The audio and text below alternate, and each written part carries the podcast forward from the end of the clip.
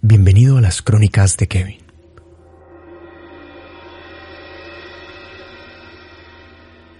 Cada país del planeta ha tenido un momento en su historia que ha provocado la aparición de una gran cantidad de teorías conspirativas.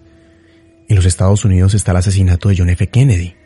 En el Reino Unido la leyenda de Jack el Destripador. Pero por su parte Rusia tiene el enigmático incidente del paso de Atlov. En el invierno del año 1959, nueve estudiantes murieron de manera misteriosa e inexplicable durante una excursión a las montañas Urales, ubicadas en lo que en ese entonces era la Unión Soviética. Los detalles de este incidente no se filtraron al público sino hasta los años 90, gracias a la disolución del bloque comunista y el acceso a sus documentos clasificados. Durante 30 años este misterio fue guardado celosamente en la Unión Soviética, y lo que estaban escondiendo en la investigación aún se desconoce, ya que el informe fue desclasificado con muchas páginas faltantes, y lo que tenemos hasta hoy es solo una explicación no muy detallada de los eventos. Aquel enero de 1959, un grupo de estudiantes universitarios decidieron realizar una excursión a las montañas Urales. Ninguno de ellos llegaba a los 25 años, aunque para su corta edad ya tenían suficiente experiencia en este tipo de travesías. Y no era la primera vez que intentaban hacer algo así. Eran en total dos mujeres y ocho hombres, entre los cuales se encontraba el líder de la expedición, Igor Dyatlov, de 23 años.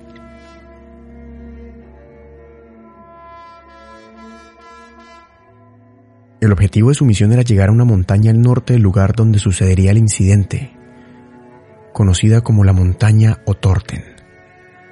Esta ruta hacia la montaña Otorten en medio del invierno se podría considerar como categoría 3, entre las rutas más complicadas y peligrosas.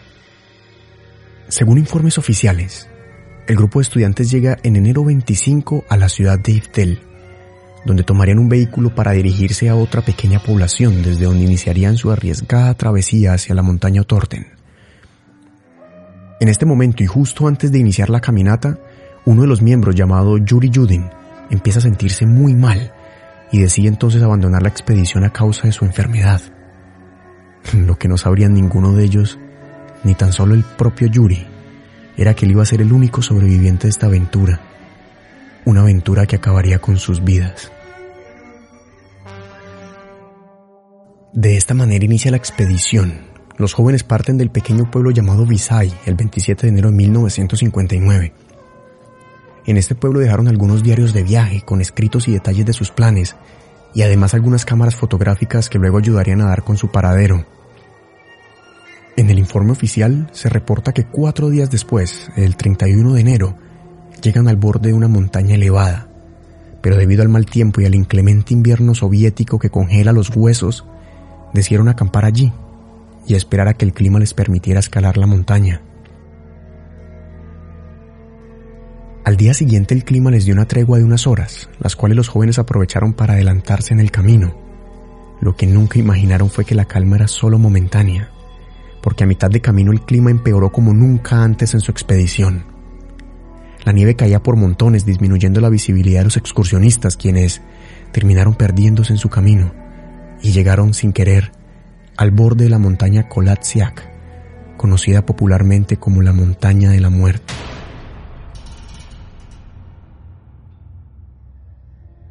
Sin tener muchas opciones, sintiéndose perdidos y con un clima que no mejoraba, los jóvenes decidieron acampar allí mismo, al borde de esta montaña, y esperar para continuar su jornada al día siguiente.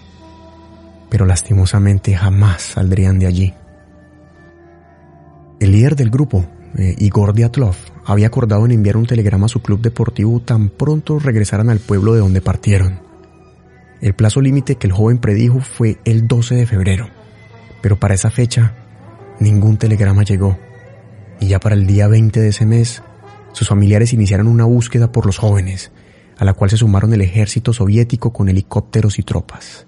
Iniciaron las investigaciones y las expediciones para buscar a los jóvenes se pusieron en marcha, pero fue solo hasta el 26 de febrero que por fin dieron con algo.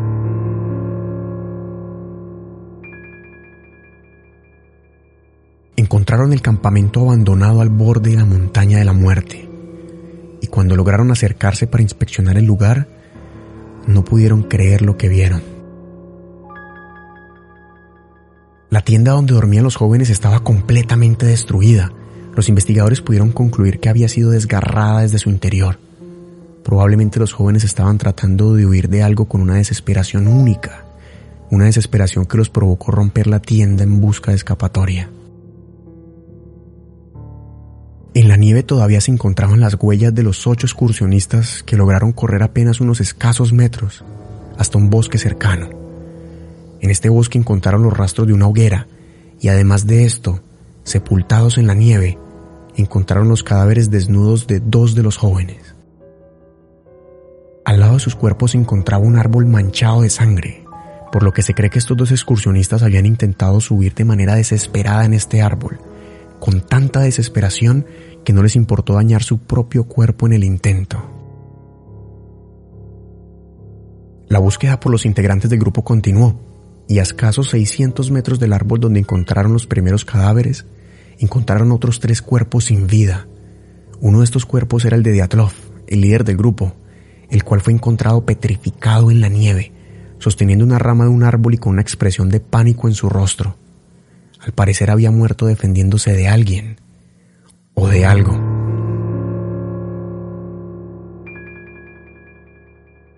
El otro cadáver también petrificado tenía una fisura en su cráneo, pero según los informes esta herida no le causó la muerte, sino que este hombre murió agonizante en la nieve a causa de la hipotermia. El tercer cadáver era el de una de las mujeres del grupo, y de ella el informe solo detalla que el color de su cuerpo era extraño anormal y muy diferente al resto, pero no detallan nada más. Las hipótesis oficiales sugieren que estos tres jóvenes intentaban huir de regreso a su tienda y que en el camino, lo que sea que iba atrás de ellos, los alcanzó y acabó con su vida de una manera inexplicable. Transcurrieron dos meses para que las autoridades por fin pudieran encontrar los cuerpos de los otros cuatro excursionistas, quienes fueron hallados en medio del bosque, sepultados bajo la espesa nieve. Los cuatro iban vestidos con ropa que no les pertenecía, era la ropa de los compañeros ya muertos. Además, ninguno de los nueve cuerpos estaba vestido apropiadamente para este invierno ártico, un invierno que puede alcanzar una temperatura hasta de menos 40 grados centígrados.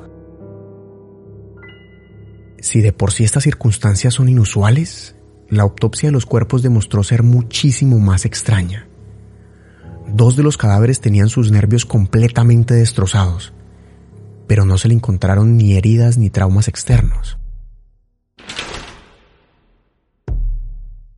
Los médicos compararon sus lesiones y sus daños internos con un accidente de tráfico a alta velocidad, dejándonos saber que sería imposible para un ser humano recibir lesiones de este tipo sin una herida externa.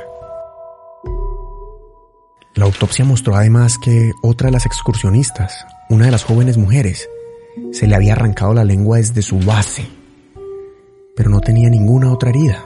Y todo esto llevó a los investigadores a pensar que se trataba de un ataque, pero en el sitio no pudieron encontrar ninguna otra huella diferente a la de los estudiantes. Y como si todo esto fuera poco, los cuerpos fueron encontrados con grandes niveles de radiación. ¿Qué habrá ocurrido en aquella fría noche? A orillas de la montaña de la muerte. A grandes rasgos, todos los estudiantes presentaban lesiones mortales, aunque con la peculiaridad de que sus lesiones eran internas, por lo que se descartaba cualquier tipo de pelea o lucha física.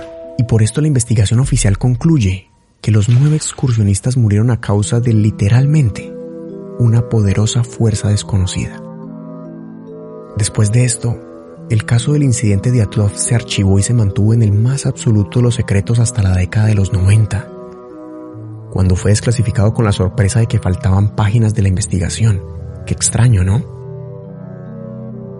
Apenas hasta febrero del 2019 se decidió reabrir la investigación para tratar de explicar lo sucedido aquella noche, pero hasta el momento ninguna teoría da explicación a lo ocurrido. Las muertes se la han atribuido a soldados soviéticos, a miembros de la comunidad indígena Mansi, al misterioso hombre de las nieves e incluso al extraño fenómeno conocido como paradoxical undressing.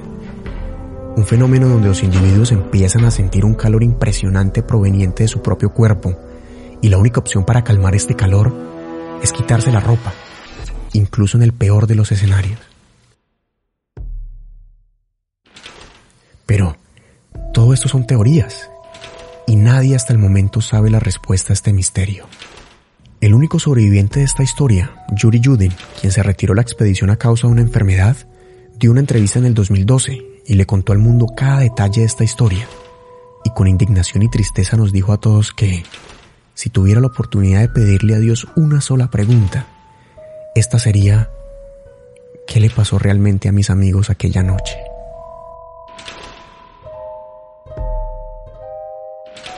Gracias por acompañarme en este episodio de las crónicas de Kevin. Si te gustó esta historia, te invito a que revises los otros capítulos de este podcast, que de seguro también te van a gustar. Y si no quieres perderte ningún episodio, te invito a que me sigas en Instagram como arroba crónicas de Kevin. Si deseas apoyarme de alguna manera, la mejor forma es compartiendo este audio con tus amigos para que conozcan la historia tras el incidente del paso de Atlov, donde nueve jóvenes perdieron la vida de manera inexplicable.